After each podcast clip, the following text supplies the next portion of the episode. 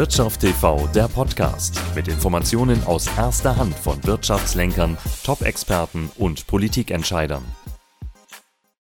Willkommen beim Wirtschaft TV Talk. Kaum ein Thema ist im Moment äh, so viel in den Gedanken der Menschen und Unternehmen wie Energie. Bei mir ist jetzt der energiepolitische Sprecher der FDP im Bundestag, Michael Kruse. Herr Kruse, wie sicher ist dann im Moment scheint gerade die Sonne, aber die Energieversorgung zum Winter hin eigentlich in Deutschland? Ja, stand jetzt die Energieversorgung gesichert und wir arbeiten mit Hochdruck daran, dass wir uns von der großen Abhängigkeit, die wir im Bereich Energie von Russland haben, ähm, unabhängig machen. Es ist unser Ziel, schnellstmöglich aus der Kohle rauszukommen. Da gibt es einen konkreten Ausstiegsfahrplan. Ähm, beim Öl haben wir die Anteile schon drastisch gesenkt von 35 auf 12 Prozent. Auch da arbeiten wir an einem Ausstiegsfahrplan. Und ähm, beim Gas wird das Ganze noch etwas länger dauern, weil wir ähm, in Deutschland sehr abhängig sind beim Gas von Russland. Äh, früher waren wir bei 55 Prozent Anteil russischen Gases. Das haben wir schon gedrückt. Und jetzt arbeiten wir mit Hochdruck daran, dass wir gute Alternativen schaffen. Zum Beispiel den Ausbau von LNG-Terminals in Deutschland, aber auch mehr Verträge von unseren Partnern oder mehr Kontingente von unseren Partnern mhm. aus Norwegen, den Niederlanden und anderswo auf der Welt. Ja, Nord Stream 2 ist erstmal vom Tisch. Nord Stream 1 hat technische Probleme oder auch nicht. Jedenfalls geht da weniger durch. Ist das, ist das keine bedrohliche Lage? Es ist äh, Stand jetzt keine bedrohliche Lage, weil wir mit einem Speichergesetz in diesem Jahr, im Frühjahr dieses Jahres vorgesorgt haben. Ähm, ja. Wir haben die ähm, Eigentümer von Speichern äh, verpflichtet, viel Gas einzuspeichern. Aktuell haben wir 55 Prozent in den Gasspeichern. Im Sommer wird gar nicht so viel Gas verbraucht. Deswegen ist es aktuell überhaupt kein Problem. Und Richtung nächsten Winter wollen wir auf 90 Prozent vor dem Winter kommen in den Gasspeichern, weil wir dann wissen, dass wir mit den Verträgen mit anderen Partnern als Russland und dem, was in den Gasspeichern ist, gut durch den Winter kommen. Ja, ja das eine ist die Versorgungssicherheit, das andere die, die Energiepreise. Weil äh, da stehen ja jetzt ja gerade viele kleine, mittlere Unternehmen äh, eigentlich vor dem, vor dem Aus. Für viele ist das so, dass sie sagen, ich weiß gar nicht mehr, was ich machen soll, wenn ich viel Energie benötige für meine Produktion. Was gibt es da für Möglichkeiten oder Hilfen? Mhm. Wir sorgen mit den LNG-Terminals dafür, dass wir auf andere Art und Weise Gas importieren können.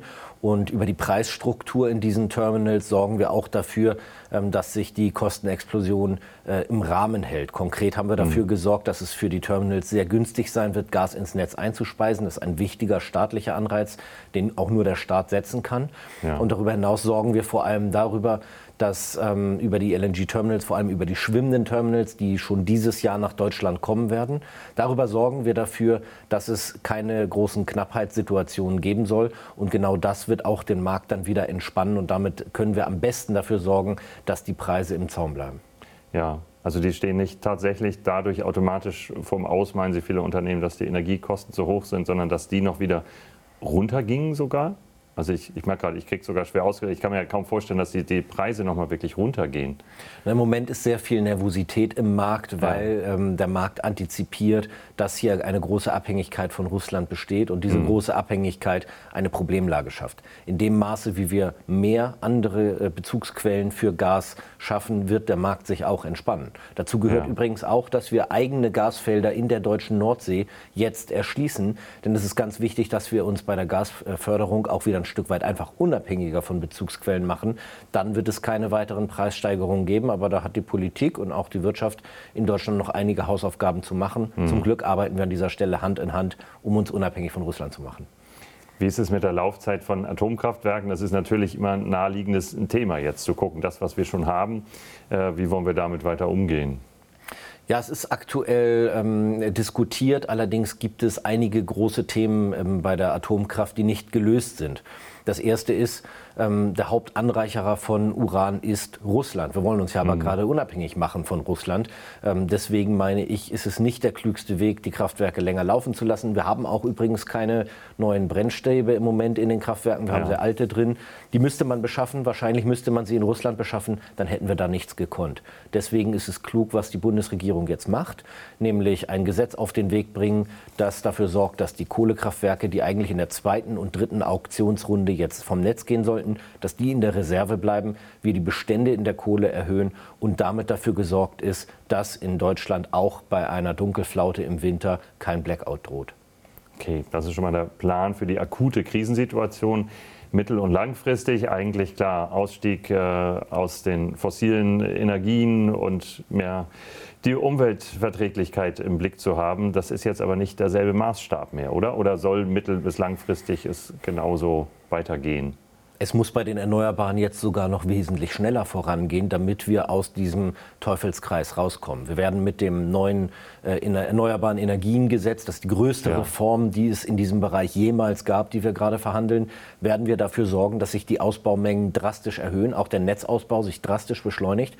Wir haben im Moment 11 Gigawatt Offshore-Wind beispielsweise. Wir wollen auf 70 hoch. Ähm, und damit sorgen wir gleichzeitig dafür, dass auch die Wirtschaft die Basis für eine grüne Transformation bekommt.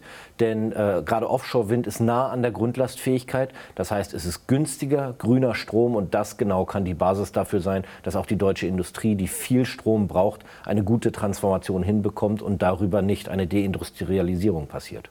Weil da die Schwierigkeit die, die mangelnde Berechenbarkeit ist. Ne? Also äh, Wind, Sonne, dass es nicht im selben Maß eben planbar ist wie andere Energiegewinnungsformen. Ja, ganz genau. Wir bauen in den Spitzen noch zu. Wenn die Sonne scheint, wenn der Wind weht, wird es mhm. noch viel mehr Strom geben. Und deswegen setzen wir uns als Freie Demokraten dafür ein, dass es eine Stromspeicherstrategie gibt. Ja. Seien es Speicher vor Ort bei den Menschen, seien es Pumpspeicherkraftwerke und äh, seien es größere Batterien, sei es der Switch von Strom auf Wasserstoff, also Sektorenkopplung. All diese Dinge legen wir jetzt mit an, damit wir den Strom auch dann verfügbar machen, wenn er gerade nicht in den Erneuerbaren produziert wird, in der sogenannten sogenannten Dunkelflaute. Okay, also wenn ich zusammenfasse, Sie sagen, im Moment muss sich keiner Sorgen machen, was generell die Energieversorgung angeht, dass die abreißt und zum anderen die gerade die kleinen und mittleren Unternehmen, die jetzt sagen, wie soll ich weiter produzieren bei den Energiekosten, dass die noch Hoffnung schöpfen, schöpfen können, dass der Markt sich entspannt und dadurch äh, sie doch weiter die Energiekosten auch tragen können. Wir arbeiten mit Hochdruck daran, ja. dass genau die Bedrohung aus Russland eingedämmt wird. Und wir sorgen natürlich damit auch dafür, dass sich Preise wieder entspannen können, indem eben diese großen Knappheiten nicht entstehen. Bis mhm. dahin kann sich jeder natürlich die Frage stellen, wo er oder sie auch etwas äh, ein, vielleicht einsparen ja. kann. Ähm, das ist auch ganz wichtig. Je weniger wir verbrauchen, desto äh, entspannter können wir dieser Lage auch entgegensehen. Okay. Vielen Dank, Michael Kruse, energiepolitischer Sprecher der FDP im Bundestag. Das war der Wirtschaft TV Talk für heute.